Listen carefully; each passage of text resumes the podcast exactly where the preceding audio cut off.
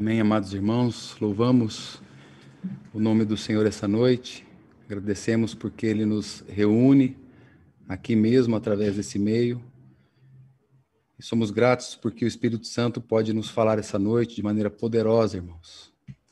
Esse é o nosso clamor. O Senhor traduzir a Sua palavra para nós, trazer a palavra aos nossos corações, da maneira como Ele quer nos falar essa noite.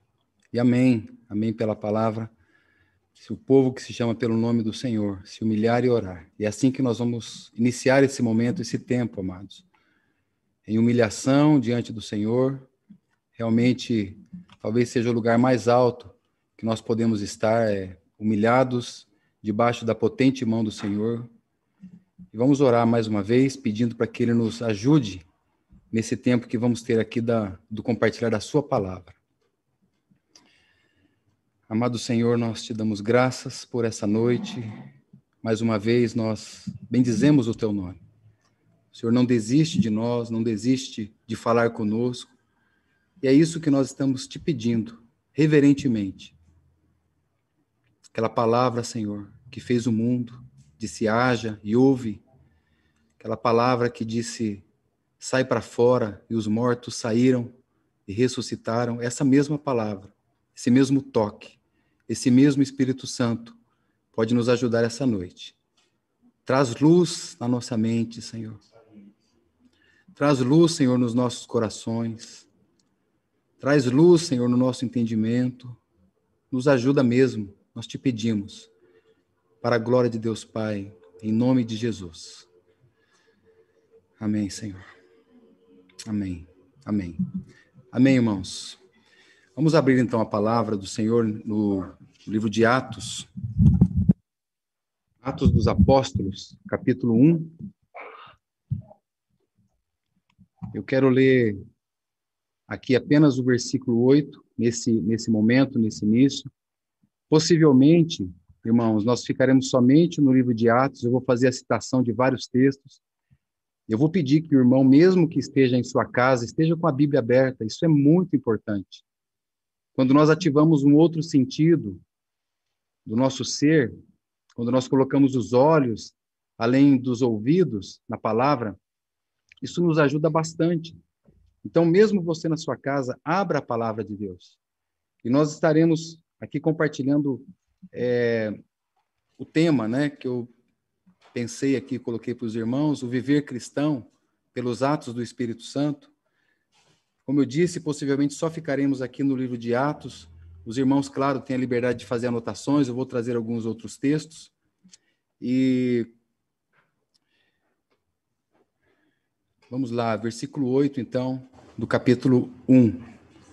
Diz assim: Mas recebereis a virtude do Espírito Santo, que há de vir sobre vós, e ser-me-eis minhas testemunhas, tanto em Jerusalém, como toda a Judéia, Samaria e até os confins da terra. Então, eu quero trazer aqui breves significados a respeito de pelo menos três palavras que estão aqui nesse, nesse texto. E essas palavras, eu creio que elas serão norte para nós, para que a gente possa, então, discorrer sobre o assunto, esse, esse tema que o Senhor, então, colocou aqui no meu coração para compartilhar com os irmãos, o viver cristão pelos atos do Espírito Santo.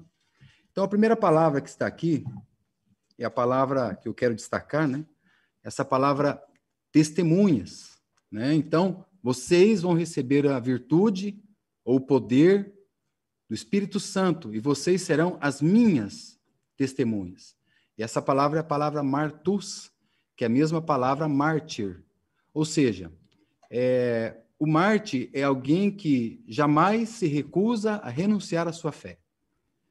E a fé, é lógico, né, não é no sentido religioso, não estamos dizendo aqui que não é aquele que não renuncia, digamos que o seu time preferido, não é isso. A fé é, aquele, é aquela certeza. A fé é aquele firme fundamento. Então, o mártir é aquele que fica até o final da sua vida agarrado com o Senhor, porque esse é o papel da fé. É uma espécie de catalisador, de nos unir com o Senhor, com as verdades da palavra de Deus. Então, por causa dessa certeza, a fé é certeza, esse mártir, essa testemunha, ele se mantém firme em toda e qualquer circunstância. Então, a outra palavra que eu quero destacar aqui é a palavra Espírito Santo. Então, a palavra Espírito, palavra Santo, é alguém de um alto nível elevado de santidade. Mas eu quero trazer aqui a palavra o Espírito, que é a palavra pneuma, que é a terceira pessoa da Trindade. É, o Espírito Santo, que é o coigual ao Pai e ao Filho. O Espírito Santo, que é o coigual é, ao Eterno. Ele é o mesmo. Pai, Filho e Espírito Santo. Por que, que eu quero destacar isso? Porque é uma tendência nossa de pensar que o Espírito Santo, como ele é a terceira pessoa da Trindade, ele está como uma medalha de bronze. Né? E que terrível engano nós pensarmos isso. Porque, na realidade, o Espírito Santo ele vem para dar a continuidade do ministério do Senhor Jesus. Uma grandeza absoluta. Uma pessoa tão elevada como o nosso Senhor, dando continuidade no ministério. E ela, é, ele é realmente essa pessoa, responsável pela continuidade do ministério de Cristo aqui na Terra. Irmãos, nunca o Espírito Santo, e eu falo isso já como uma crítica a algumas doutrinas de demônios, é claro, que é, é, o Espírito Santo ele nunca é uma força despersonalizada. Ele é uma pessoa mesmo. Ele não é uma energia somente. Ele é uma, pode ser uma energia, mas é uma energia pessoal. Ele não é uma força desligado de, de alguém, de um ser. Não. Ele é uma pessoa. E, o, e uma outro, outra palavra que eu quero citar aqui é a palavra virtude, que está aqui na minha versão. Meu, a minha Bíblia chama o livro de Atos. Né? Outras palavras são o livro de Atos dos Apóstolos. E aqui na minha versão está a virtude do Espírito. A minha é a revista e corrigida. É a virtude, mas outras, outras versões está o poder, a revista atualizada mesmo, o poder do Espírito Santo. E é isso mesmo. É a palavra poder, dunamis, né? que, é, que, que designa um significado de uma força, de uma habilidade, é, é, de algo que está e é inerente a uma pessoa. Então, quando você pega essa palavra dunamis, a primeira vez nas Escrituras, a primeira ocorrência, ela vai acontecer lá na oração do Pai Nosso. Porque teu é o reino, o poder e a glória para sempre. Agora, olha, irmãos, a responsabilidade que nós temos, porque está sendo dito aqui no livro de Atos que você, que é um cristão, que recebeu o Senhor, você recebeu o dunamis, o poder, a virtude do Espírito Santo. E então, por isso, eu, é um temor, e eu vou colocar isso depois de uma outra forma, de que nós estejamos ignorando essas qualidades. Estejamos ignorando, talvez, é, como filhos de Deus, ignorando que o Senhor deseja que avancemos na nossa fé, na nossa caminhada, na nossa vida de testemunhas, na nossa vida de poder, na nossa vida com o Espírito Santo de Deus. Vos darei o poder ao descer sobre vós o Espírito Santo. É uma das primeiras obras que está prometida aqui no livro de Atos. Uma das primeiras. Mas, quando eu fui colocar aqui o, o tema para essa mensagem, né, eu pensei em alguns, algumas, algumas possibilidades. Vivendo pelo poder do Espírito Santo. O viver do poder do alto. Né, o viver do poder é, do Altíssimo, recebendo o poder do alto. Então, algumas palavras, né, me veio ao coração para poder colocar aqui como um título, a mais para nós termos assim uma ideia do que vai ser colocado aqui essa noite. Mas por que então eu coloquei o viver cristão pelos atos do Espírito Santo? Porque eu estive me lembrando, e alguns comentaristas afirmam isso, que essa expressão, né, atos do Espírito Santo, é um antigo título que alguns dos primeiros pais da igreja, eles atribuíram ao livro de Atos. Né? O livro de Atos dos Apóstolos, muitos pais da igreja do passado chamavam de Atos do Espírito Santo. E, na verdade, é isso mesmo. Este livro ele mostra, do princípio ao fim, até o seu capítulo 28, que o Espírito Santo é a força dirigente do movimento dos cristãos. É o Espírito Santo. E é pelo Espírito Santo. E essa realização, amados, ela prossegue a partir de então, E, e, e o Senhor foi acrescentando à igreja aqueles que haviam de ser salvos, aqueles que levariam a obra do evangelho adiante, através dessa, dessa virtude, através desse poder, através dos atos do Espírito Santo nas nossas vidas.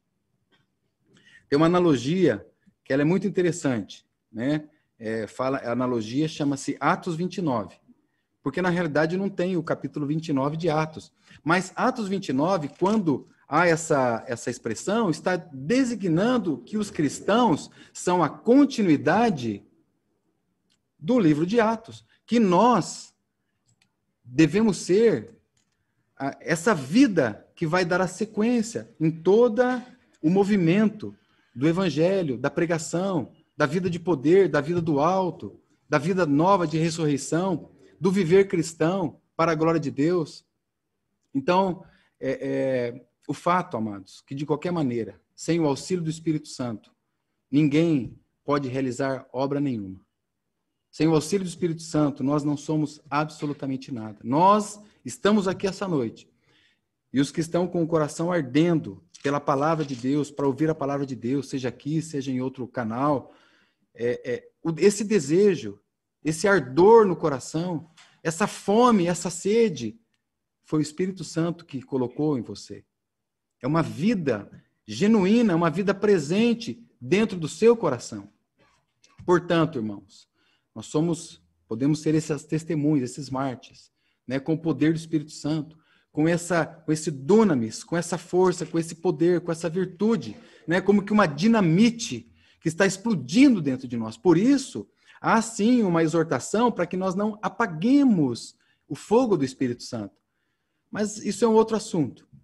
Mas, irmãos, Paulo, ele demonstra, ele demonstrou isso lá no capítulo 12, versículo 20 de 2 Coríntios. Ele demonstrou medo. E é interessante porque Paulo, ele não tinha medo de ser martirizado, ele não tinha medo dos inimigos, ele vivia por esse poder do Espírito Santo, mas ele demonstrou um medo nesse, nesse, nesse capítulo 12, versículo 20 que eu citei de 2 Coríntios. E qual era o medo dele? É que quando ele chegasse ali naquela, naquela congregação, que ele não encontraria os irmãos da maneira como ele estava esperando que ele, que ele encontrasse. E, e o medo dele era que invejas estivesse tomando conta dos irmãos, iras, confusões, é, detrações, né, como chama ali, mexericos, é, é, fofocas, orgulhos, tumultos. Esse era o medo dele. O medo dele não era de ser uma testemunha. O medo dele jamais foi de levar a vida e, e, e de Cristo em sua própria vida. E é muito interessante que o nosso Senhor também, quando ele cita aquela parábola lá em Lucas no capítulo 18, a parábola da viúva persistente, ele conclui a parábola dizendo que quando vier o filho do homem, porventura, ele achará fé na terra? Então, meu amado, se não for essa força do Espírito Santo, se não for esse mover, esse movimento dentro dos nossos corações, o Senhor não encontrará fé genuína nessa terra. Por isso precisamos voltar. Né? Certa vez, um irmão conta a história que estava assumindo uma congregação e ele começou realmente a trazer verdades específicas do livro de Atos e começou a trazer aquelas realidades aqueles movimentos, vida de poder, vida de oração, vida de comunhão com a palavra, vida de comunhão uns com os outros. E aí ele começou a ser acusado de estar, de estar retrocedendo na obra de Deus. Falou, irmão, você está retrocedendo na obra de Deus. Aí ele falou, irmãos, eu estou sendo acusado de estar retrocedendo. E aí, o meu temor é não retroceder tanto e não retroceder mais que eu não chegue lá no livro de Atos. Esse é o meu medo. Eu não tenho medo de retroceder. Eu tenho medo de retroceder e não chegar aqui lá no início, porque nós precisamos chegar num ponto da nossa caminhada de nos lembrar e voltar lá no nosso primeiro amor. Isso é fundamental, amados. Então nós não temos que ter medo de ser acusado de sermos retrógrados ou medo de ser acusado de estarmos indo longe demais, né? E como é que o mundo está andando, né, meus irmãos? Então coloquei coisas tão santas aqui maravilhosas da palavra de Deus e como é que o mundo está andando. Eu quero fazer esse paralelo, né? Porque o mundo está afastado do nosso Senhor e, e em, em constante oposição com o nosso Deus, constante oposição com a realidade espiritual. É um espírito governando esse mundo. E, e o mundo é marcado por isso, o mundo que vai de mal a pior. Enquanto nós somos chamados a atenção para vivermos uma vida de poder, virtude do Espírito Santo, o mundo é marcado por fraqueza espiritual, marcado por todo tipo de notícias que estão levando os homens a terríveis depressões, crises na política, suicídios crescentes, desempregos, perseguições. O mundo está caminhando assim. E nós, muitas vezes, estamos nos esquecendo exatamente desta vida. Eu vou fazer citação de vários textos, mas só que os que nós vamos colocar no livro de Atos, para nós já deverá nos chamar muito a nossa atenção. Porque, da mesma maneira, irmãos, se nós não retrocedermos, né, entre aspas, eu coloco isso, porque é claro que isso aqui é um grande avanço. Né? Eu acho que se a gente for falar em retroceder, nós temos que dizer como disse João. Né? Convém que ele cresça e que eu diminua. For para retroceder assim, para que haja um crescimento da vida do nosso Deus nos nossos corações, amém. Né? Louvado seja o nome do Senhor. Mas muitos de nós não estamos nos apropriando desse viver pelos atos do Espírito Santo. Muitos de nós. Viver pelos atos do Espírito Santo. A palavra de Deus nos chama atenção para que a gente busque, em primeiro lugar, o reino de Deus e a sua justiça, não é verdade?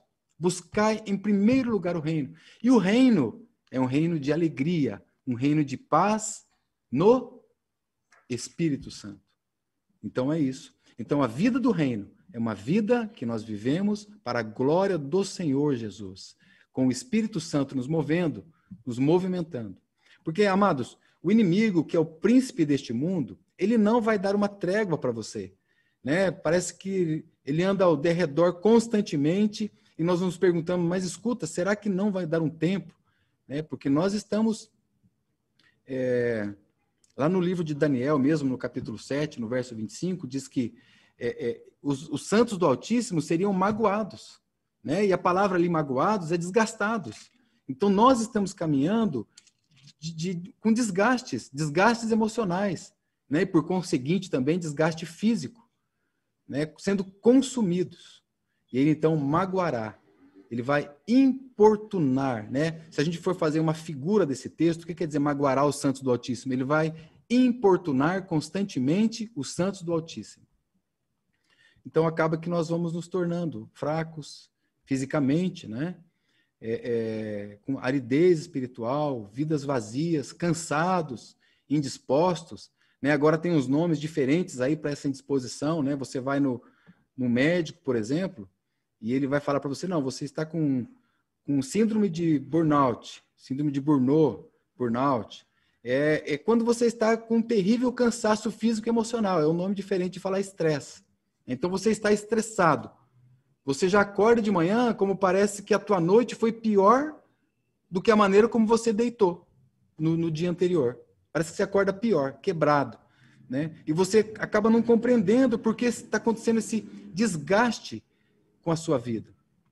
E tudo isso, sem dúvida nenhuma, amados, muito disso, né? É claro que eu sei que muitos estão trabalhando bastante nesse tempo, talvez mais que o normal, mas muitos disso, é, muitos desses é, diagnósticos é por causa de uma fraqueza espiritual. Então eles ficam desgastados fisicamente. Então nós precisamos reconsiderar o que nós estamos compartilhando aqui e viver pelos atos do Espírito Santo falta para nós essa vida. Quanto falta para nós esse viver? Há médicos hoje, clínicos gerais, que fazem atendimento, ouvi isso essa semana, que fazem atendimento nos, é, nesses UPAs, né, nesse centro de atendimento, é, e eles estão dizendo que eles estão atendendo mais de 20% dos seus pacientes é com questões emocionais. Aí você vai falar, não, mas mais de 20% até que não é muito. É, mas só que antigamente ele não atendia nenhum. Esses atendimentos nunca foram feitos por médicos clínicos gerais. E agora ele chega a pessoa diante dele, né, chamado doenças psicossomáticas, e é assim que eles estão desgastados. É, e muitos desses, nossos irmãos.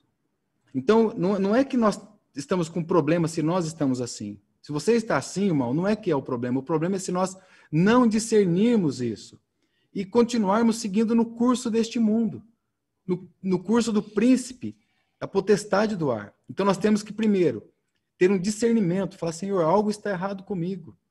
Sabe aquele Espírito Santo que é manso como uma pomba, ele se movimenta dentro de você e diz: olha, algo está errado.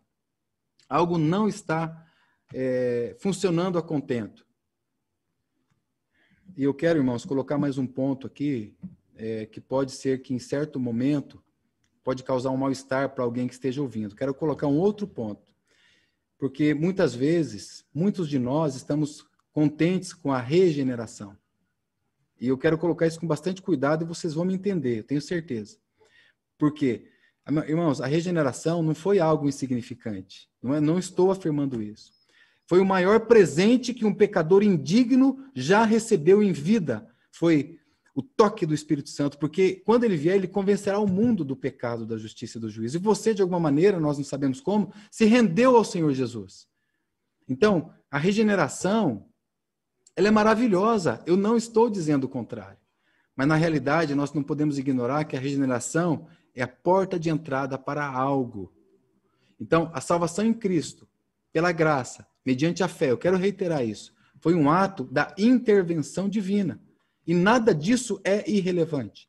Ele requereu que o, que o nosso Senhor Jesus, que o Filho de Deus, abrisse mão de toda a sua glória. Então foi algo extremamente grandioso. A conversão por si só nós estarmos aqui reunidos desejosos de ouvir a palavra de Deus, irmãos, isso é um grande milagre. Isso por si já é um grande milagre. Porque, na realidade, os nossos corações querem saber as notícias que estão acontecendo. A gente acorda de manhã e já fica: será que mudou alguma coisa? Será que o governante tal falou algo diferente? Eu já é, é isso que está movimentando os nossos corações. E muitas vezes nós não entendemos que nós estamos assim, com vidas desgastadas, né? com síndromes de ansiedade, síndrome de depressão, porque o nosso coração está cheio de outras coisas. Não estamos nos apropriando dessa vida do poder do alto. Amados, eu não estou é, é, minimizando o poder de Cristo que veio a esta terra. Aliás, é, é todos quanto receberam o Senhor, deu-lhes o poder. É a mesma palavra aqui, dunamis. Deu-lhes o poder de serem feitos filhos de Deus. Então, você percebe que aquele poder para sermos feitos filhos de Deus é o poder aqui que o Espírito Santo está nos dando para sermos testemunhas vivas do Senhor. Para sermos cristãos fortes diante do mundo, amados. Para dar a razão da esperança que há nos nossos corações para todo aquele que pedir. É o mesmo poder. Né? Então, o Espírito Santo, ele quando ele veio, cumprindo aquele papel, ele convenceu o mundo do pecado, da justiça e do juízo. E nós estamos aqui convertidos por essa graça. Agora, o convertido começa a ser transformado pelo poder de Deus. Não é um fim em si mesmo a salvação, a regeneração. A obra, ela se inicia na, salva, na, na salvação. A transformação, a regeneração é algo que Deus agora está desejando de nós, conforme diz lá em, em Romanos capítulo 8, verso 29, que nós somos predestinados para sermos conformes à imagem do Filho de Deus. Então, esse é o poder do Espírito Santo, nos levar a ser conforme Cristo era aqui nessa terra. Então, não precisamos nem falar dos movimentos do nosso Senhor aqui. As curas, milagres, prodígios, maravilhas. É o profeta de Deus. O Espírito Santo estava sobre ele. Ele ungiu para proclamar aos pobres aos presos, aos cativos. O Espírito Santo ungiu o nosso Senhor. Então, essa mesma palavra, nós somos como que esse Atos 29, como que a continuidade da obra perfeita de Cristo. Amados, e a gente vai entrando nesse assunto de predestinação. Ai, se eu sou predestinado, então será que eu não perco a minha salvação? Então, não estou falando de nada disso, mas eu quero dizer que se houvesse qualquer possibilidade de um crente perder a salvação, ele perderia a salvação. Perderia certamente. Porque não tem nenhuma condição de nós segurarmos firmes o que Deus nos deu pela sua graça. Mas o assunto não é esse. O assunto é sermos conformados à imagem do Filho de Deus e vivermos pelos atos do Espírito Santo de Deus. É um desafio aos nossos corações. É um desafio para mim. É um desafio para nós aqui.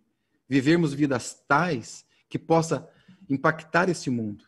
No momento como o, nosso irmão Leandro fez a abertura no início. Tudo que nós estamos vendo, tudo que nós estamos ouvindo, tudo que nós estamos recebendo desse mundo. É um momento apropriado de nós retrocedermos e voltarmos nesses fundamentos. Amados, nós fomos predestinados para sermos conformes à imagem de Cristo. E, e, nós nunca diremos que nós não somos salvos pela graça, mas nós somos salvos para as boas obras. E são as boas obras que Deus já preparou para que nós andássemos nela. Foram as boas obras. O Senhor preparou.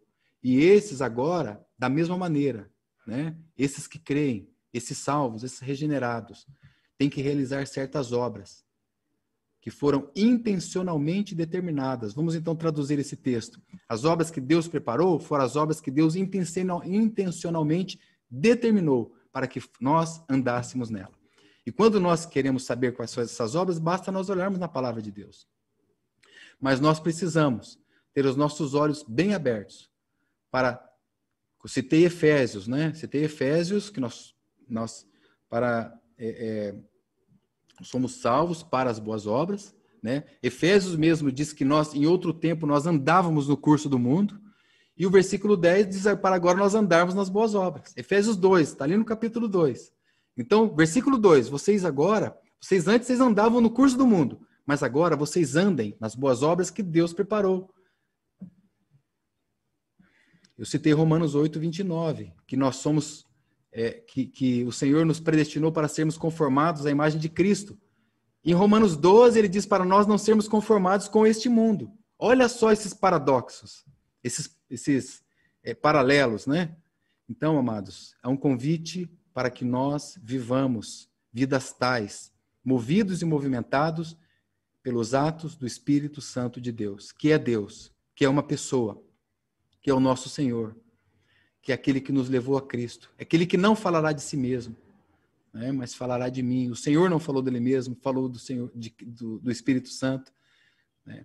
E infelizmente, realmente temos visto muito desses diagnósticos: depressão, ansiedade. Né? Muito se tem falado aqui, os irmãos têm compartilhado a respeito disso, graças a Deus, porque é um assunto que está atual. Né? Alguém disse que depressão é o excesso do passado, enquanto que a ansiedade é o excesso do futuro. Então, quando nós temos muito passado, a gente vai cair em depressão. Quando nós temos muito futuro, né, nós vamos cair na ansiedade, no estresse, nesses desgastes emocionais, com síndromes, medos, fobias, né, como o apóstolo Paulo, o medo dele não era da morte. O medo dele era outro, né, era de, de encontrar os irmãos firmes, fervorosos. Como nosso Senhor disse, encontrará o Filho do Homem fé na terra.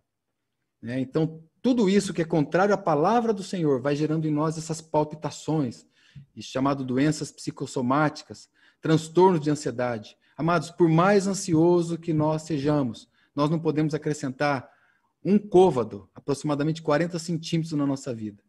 Nós não, nós podemos até, eu creio que morrer antes da hora por causa de tantas síndromes e tantas, tantos caminhos que nós andamos. Então o Senhor recolhe. Até creio nisso. Mas o contrário, nós vivemos mais porque estamos ansiosos e porque conseguimos com a força do nosso braço, amados, não é verdade. Então a palavra que o Senhor tem de encorajamento para nós é não temas, porque eu sou contigo. Tudo está relacionado onde os nossos olhos estão. Olha que salmo maravilhoso. Separei aqui para compartilhar com os irmãos, 68, 35. Ó oh Deus, tu és tremendo. Deus, desde os teus santuários, Olha essa palavra, o Deus de Israel é o que te dá força e poder. É o que dá força e poder ao seu povo. Bendito seja Deus. Bendito seja Deus. Quando nós pegamos, por exemplo, a Epístola aos Efésios, lá no capítulo 1, no primeiro capítulo, ele disse assim: Qual a sobreexcelente, versículo 19, grandeza do seu poder sobre nós. Olha só que maravilha. O que cremos, sobre nós os que cremos, segundo a operação da força do seu poder. Duas vezes no mesmo versículo ele usa poder. A grandeza do seu poder e a operação da força do seu poder. Mas ele termina também o livro de Efésios, no capítulo 6, versículo 10, falando disso. No demais, meus irmãos, fortalecei-vos no Senhor e na força do seu poder. Oh, meus amados, nós temos motivo de sobra para nos debruçarmos nos escritos sagrados e termos esperança para a nossa vida. Temos esperança para nós. Os irmãos aqui de Londrina sabem, eu um tempo pesquisei o assunto, né? Porque normalmente a ansiedade vem causando algumas coisas dentro do nosso coração, dentro de nós, né? Então, é, é, é, os irmãos que ouviram essa diferença, eu acho importante essa citação nesse momento, porque qual é a diferença de medo e de ansiedade? É, qual é a diferença? Na verdade, há muita similaridade. Elas são né, é, é como que é, dois lados de uma mesma moeda.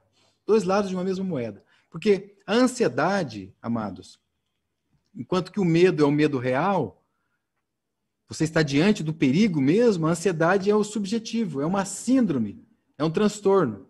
Né? E por que, que eu estou falando isso? Porque nós precisamos aprender a viver pelo poder do alto, o poder de, dos atos do Espírito Santo.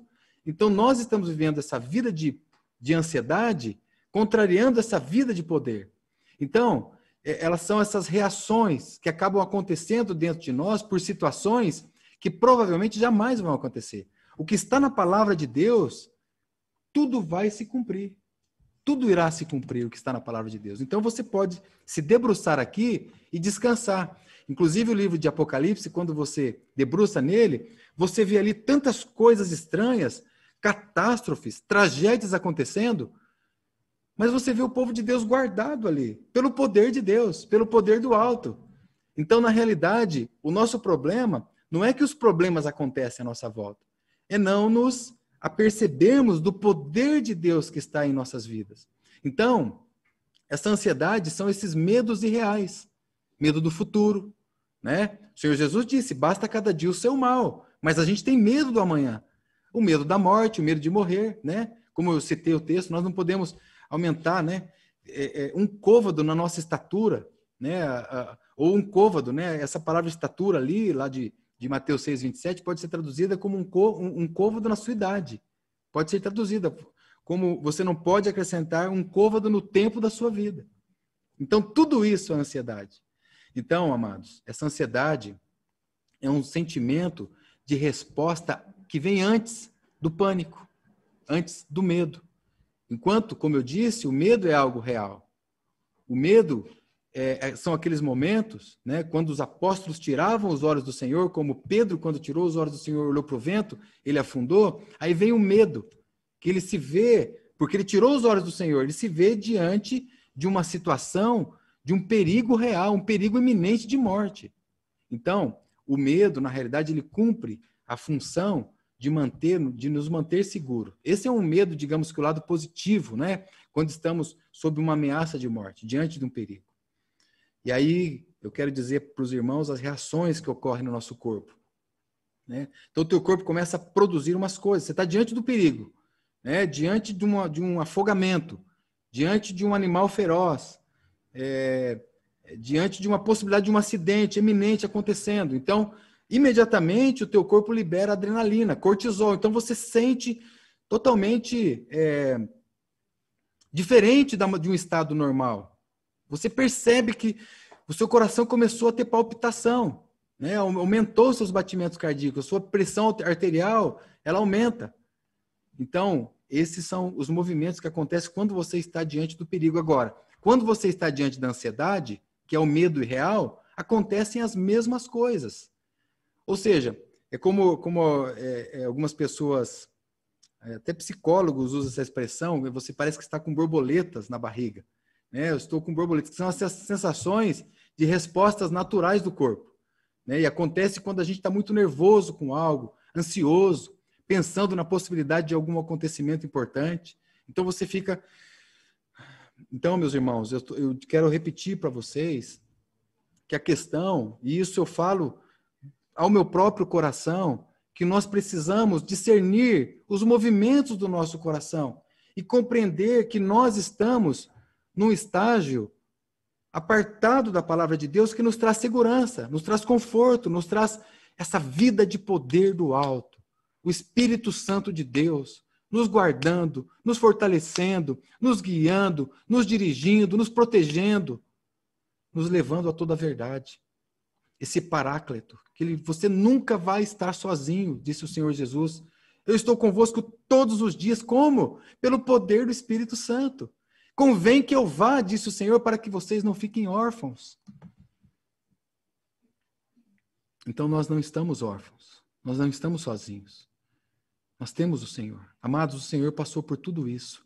Ele pode muito bem, tem toda a capacidade de nos falar todas essas verdades. Eu poderia falar, como eu citei aqui, dos milagres, prodígios, maravilhas, de tudo que o Senhor realizou pelo poder do Espírito Santo. Mas eu quero citar um, um lado que pode até ser estranho, né? Falar de vida de poder, falar desse, desse, dessa virtude do Espírito Santo, que nós somos testemunhas. Devia trazer os outros textos, mas eu me lembrei de, de compartilhar com os irmãos quando o Senhor estava no Getsemane. Você vê, eu podia falar aqui de curas, milagres, prodígios, como eu disse. Ressuscitando mortos, vida de poder, maravilhoso. Mas, amados, esse mesmo poder também nos guarda nos piores momentos da nossa vida. Nos momentos de aflição, nos momentos em que nós estamos na lona, porque lá no Getsemane, a palavra de Deus diz que o Senhor estava em profunda agonia. E agonia, a palavra ali designa quando dois lutadores de boxe estão em terrível combate, lutando. Então há uma agonia, porque a derrota está muito próxima. A derrota está, a lona está quase chegando na lona. Então o nosso Senhor nessa humanidade passou por medo real.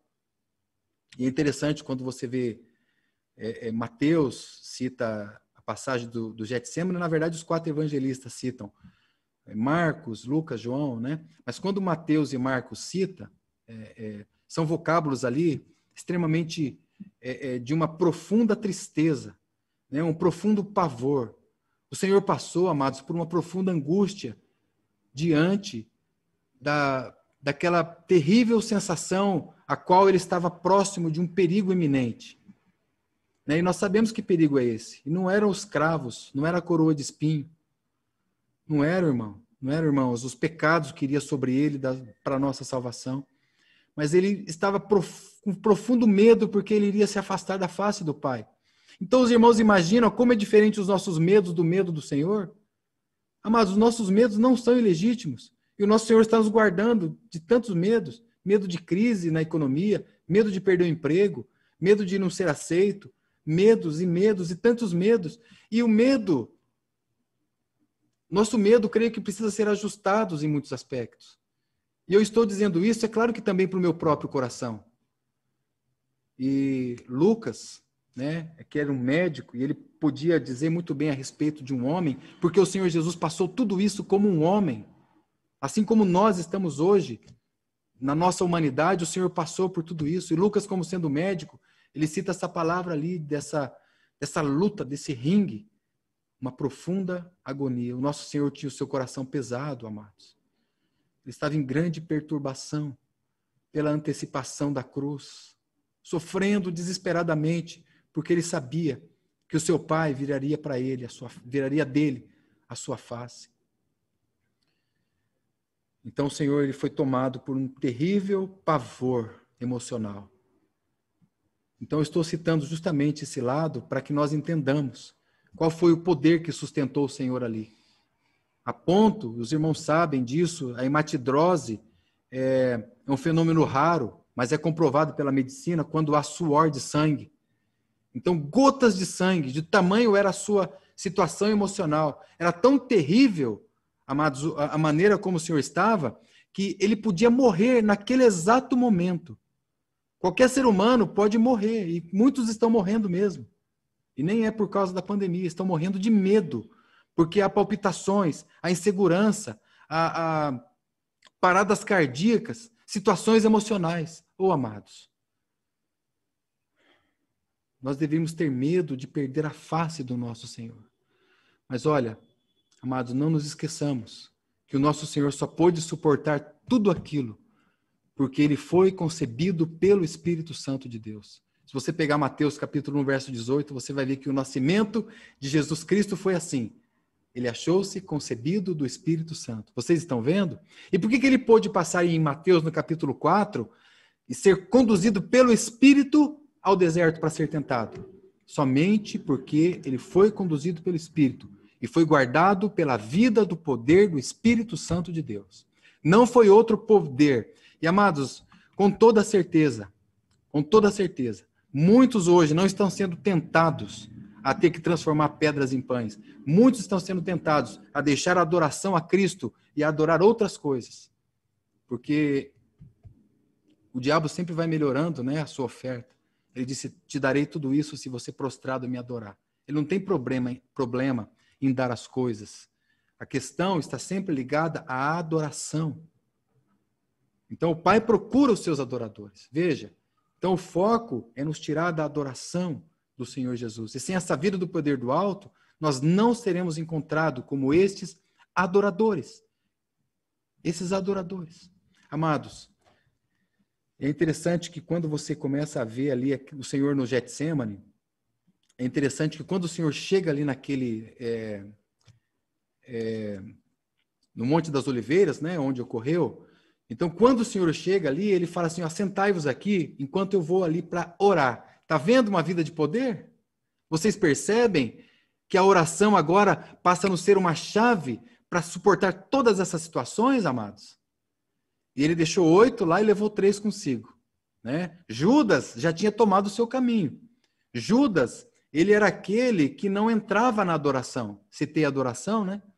Judas, quando você olha no capítulo 12, que você, Marta, você vê Marta, Maria e Lázaro, e Maria, então, quebra aquele vaso de, de, de nardo puríssimo que adora a Jesus, e, e Judas, ele é aquele que fica distante da adoração. Ele não entra na adoração, né? Então, ele já tinha agora, nesse momento aqui do Getsemane, ele já tinha tomado o seu caminho. Então, oito, oito dos discípulos ficaram e o Senhor levou três consigo. Com toda certeza, todos eles eram para ir, para interceder, para orar, para estar buscando a face de Deus, buscando conforto, buscando consolo, né? Mas o Senhor levou aqueles três com ele, que até por conta das circunstâncias não puderam vigiar com ele, por causa da fraqueza que havia em seus corações. Mas qual foi a oração do Senhor, amados? A oração dele, Pai, se o Senhor quiser, o Senhor passa de mim essa provação, passa de mim esse cálice, essa ansiedade, esse desespero, esse medo, mas todavia, faça a tua vontade e não a minha. Então, uma vida de poder é uma vida de oração e é uma vida de seja feita a tua vontade. O Senhor possivelmente se lembrou da oração lá no Sermão da Montanha, no capítulo 6, né? A oração do Pai Nosso que eu citei no início. Seja feita a tua vontade, aqui na terra como no céu. E é interessante que Lucas, ele vai ainda nos dizer que o Senhor colocado em agonia, né? 22, 44 de Lucas, ele orava mais intensamente, ou seja, havia uma intensidade na oração do Senhor. Não era uma oração morta, era uma oração poderosa. É interessante que a palavra que ele orava intensamente é, é, é uma oração que era levado a sério. É, se você traduzir essa palavra, e o Senhor orava uma oração a, levando a sério. Pode falar assim, nossa, mas é estranho, né? Claro que Jesus ia orar levando a sério. Pois é. Mas essa oração levando a sério significa que era uma oração com atenção, atentamente.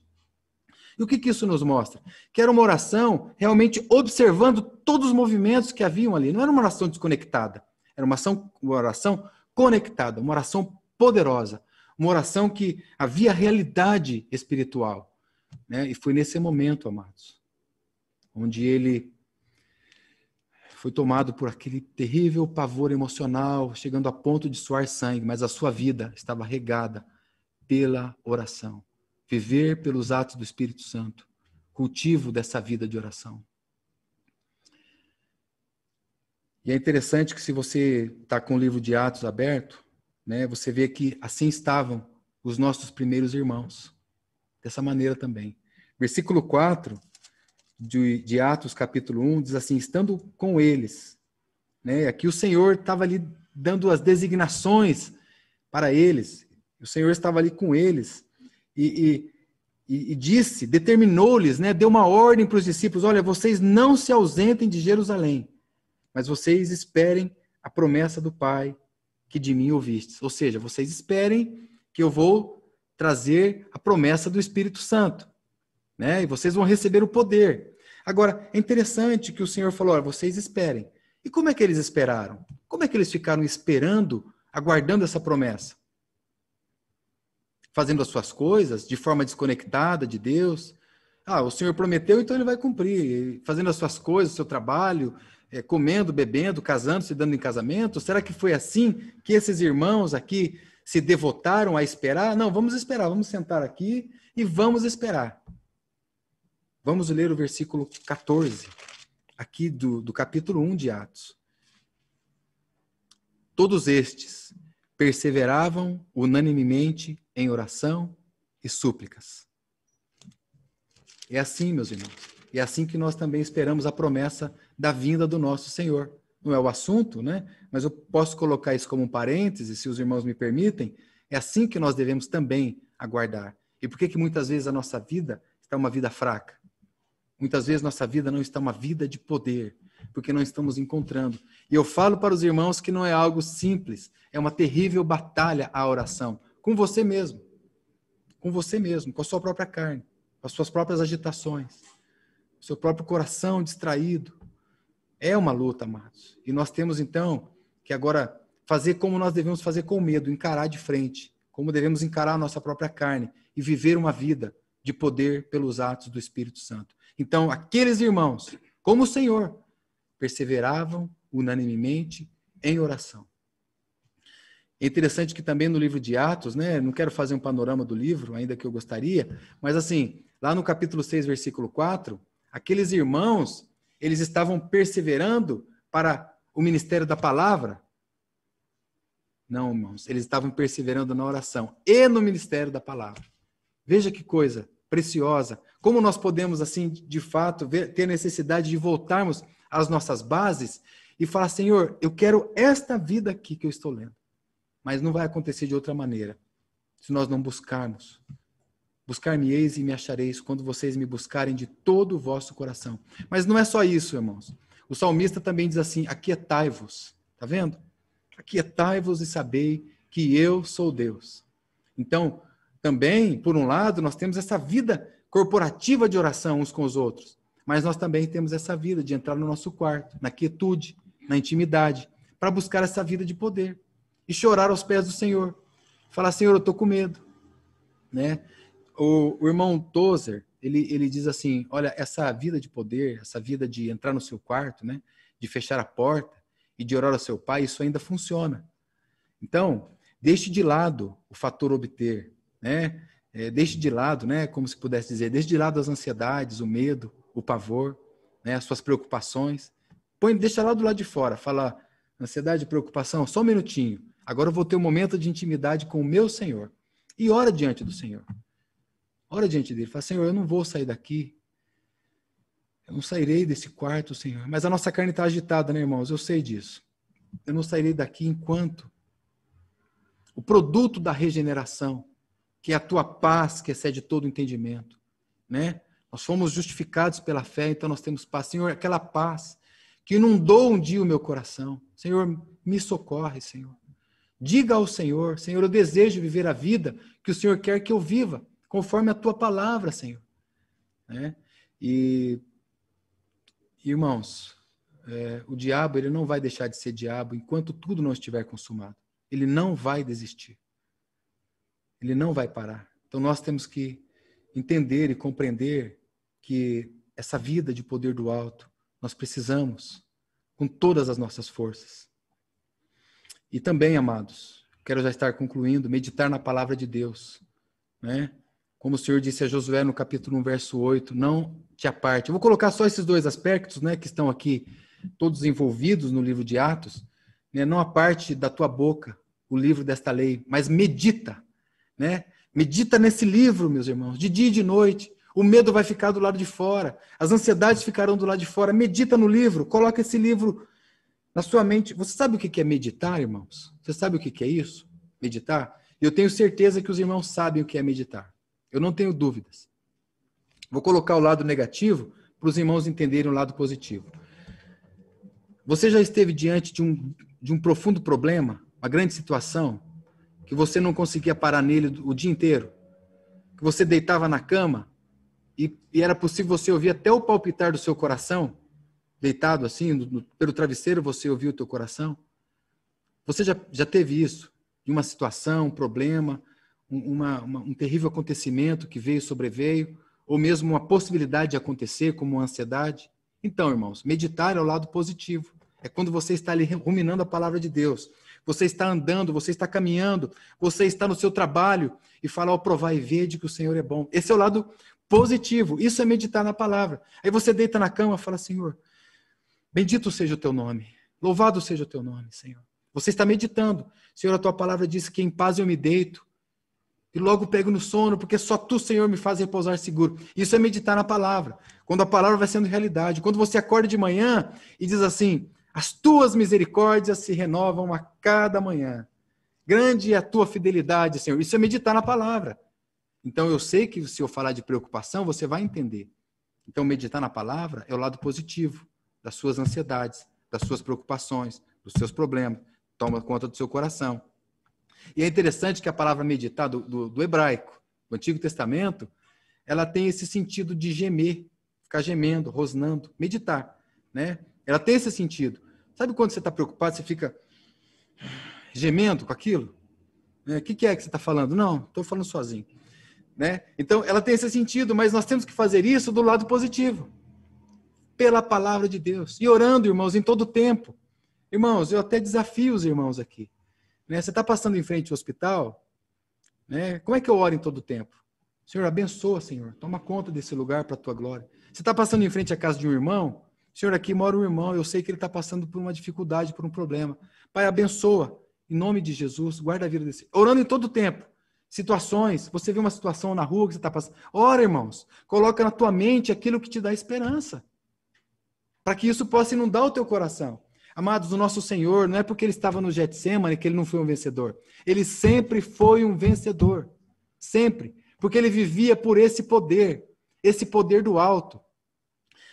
Eu quero estar encerrando, e eu quero que vocês abram aqui comigo no capítulo 2, versículo 17, porque essa vida de poder demonstrada aqui no livro de Atos, ela, ela caminha, ela avança, ela vai adiante. Olha só, versículo 17: Nos últimos dias, são os dias que nós estamos vivendo. Não é verdade? São os dias, desde esses dias aqui do Senhor. Desde esses dias.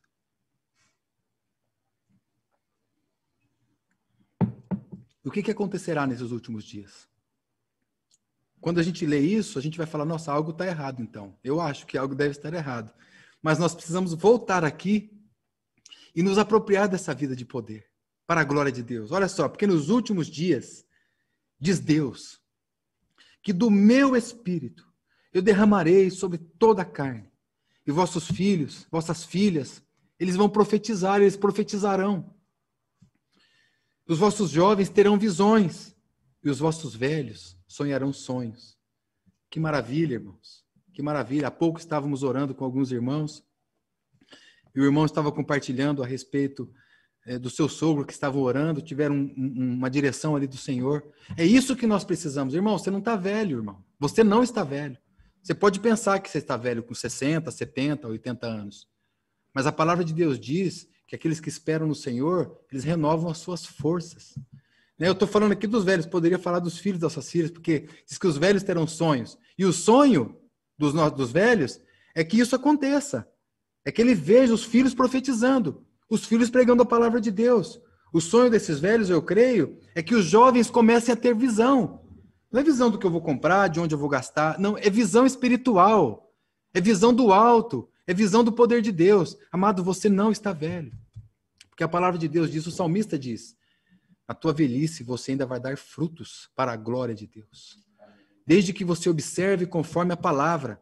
Né? E quanto ao jovem, lá no Salmo 119, como poderá o jovem se manter de pé nesses dias? Salmo 119, se eu não estou enganado, é o versículo 6. Como poderá o jovem purificar, manter puro o seu caminho? Observando segundo a palavra de Deus. Então, amados, essa é uma palavra que eu gostaria de colocar e deixar aqui com os meus irmãos. Essa é uma palavra que eu queria que os irmãos considerassem, como eu já tenho considerado ela por alguns dias. E que o Espírito Santo de Deus tire tudo aquilo que foi colocado aqui que não seja do alto, amados. Tire tudo, arranque do, da tua lembrança. Mas que ele nos dê, sabe aquele espírito de, de, de, de coragem? Como diz lá em 2 Timóteo 1,7, espírito de poder. Aquele espírito de poder que está escrito lá é o espírito de dunamis, é esse espírito de uma dinamite. Né? Ele não deu espírito de medo, de temor, ele deu espírito de poder de amor e de moderação. É, então nós temos o poder para vencer o diabo, amados, para repreender. E não é no nosso nome, não. Porque, inclusive, nós oramos em nome de Jesus, porque nós nem digno, nem de orar nós somos dignos. Por isso, o Senhor Jesus, lá em João, no capítulo 17, diz assim: Mas vocês vão orar em meu nome, porque é o poder de Deus. Poder para vencer o diabo, poder para vencer a carne, poder para vencer o mundo, poder para vencer o mal. Então nós não podemos inverter. E o amor para uns para com os outros. Né? E uma vida de moderação, essa palavra moderação lá de 2 Timóteo, é, é uma palavra que representa um autocontrole. Né? Nós estamos mesmo um pouco atordoados, descontrolados. Oh, amados, essa vida do poder, ela pode inundar o nosso coração, genuinamente. Amados, eu vou encerrar, mas quando você pega o livro de Atos até o capítulo 28, né, e nós somos o capítulo 29, né, glória a Deus que a gente possa ser esse capítulo 29 de Atos, mas quando você pega, né, porque eu disse que no início do compartilhar que o versículo 8 começa falando do poder de Deus, mas ele fala mais, ele fala é, é, desse poder espiritual, né? Quando você pega o capítulo 1 mesmo, versículo 4 e 5, fala do batismo espiritual. Lá no capítulo 2, a plenitude espiritual, linguagem espiritual. Você vai avançando no livro e você vai vendo que o livro vai nos falando de um encorajamento espiritual. Capítulo 9. Você chega no, no, no capítulo 10, uma comunicação espiritual. E você for avançando, você vai ver profecia espiritual, separação espiritual. Quando você passa da metade do livro, capítulo 15, testemunho espiritual. Capítulo 20 também fala de testemunho espiritual. Autoridade espiritual nos fala desse livro. E profecia espiritual, capítulo 28. Amados, que grandeza, que coisa maravilhosa. Nós temos agora isso disponível para nós e podemos ser conformados à imagem do Filho de Deus, sermos conformes à imagem daquele que nos chamou das trevas para a sua maravilhosa luz. Me perdoe, irmãos, mas eu quero citar mais um texto para nós concluirmos e encerrarmos aqui esse, esse espírito, capítulo 13 de Atos dos Apóstolos, Atos do Espírito Santo, né? Capítulo 13, Atos dos, dos, do Espírito Santo, capítulo 13, versículo 52. Olha esse texto. Veja, irmãos, contemple esse texto e, e coloque esse texto na sua cabeceira. Coloque esse texto lá no seu espelho, porque os discípulos estavam cheios de alegria e do Espírito Santo. Louvado seja o nome do Senhor. Glória, pois, ao nome do Senhor, porque Ele está hoje nos mostrando algo que nós podemos, pela mesma graça que nós somos regenerados, avançar nessa mesma vida de poder para a glória de Deus Pai. Vamos orar, irmãos, e fica encerrado esse momento. Nós te louvamos, Senhor, nessa noite, nós te bendizemos, nós te agradecemos, nós te amamos, Senhor, nós te adoramos, Senhor, a beleza da tua santidade, da tua formosura, porque o Senhor nos dá uma viva esperança nessa noite, pela tua palavra, Senhor. Oh, Senhor, que palavra! Que pode nos tirar das trevas, que palavra que pode nos tirar da morte. É a tua palavra, Senhor. É o teu poder. Senhor, nós nos refugiamos debaixo das tuas asas, pela força do seu poder. Senhor, nós nessa noite, nós não queremos ir para outro lugar, senão para debaixo daquilo que o Senhor tem para nós, debaixo do teu coração, debaixo da tua comunicação, debaixo do Senhor, do teu senhorio, Senhor, para a tua glória, para a tua honra. Queremos viver vidas tais que glorifiquem o teu nome, vivendo para a tua glória. Bendito sejas. Ó oh, Senhor. Ó oh, Senhor, bendito seja, Pai. Em nome do Senhor Jesus. Amém. Amém. Amém, meus irmãos. Que Deus abençoe para a glória de Deus.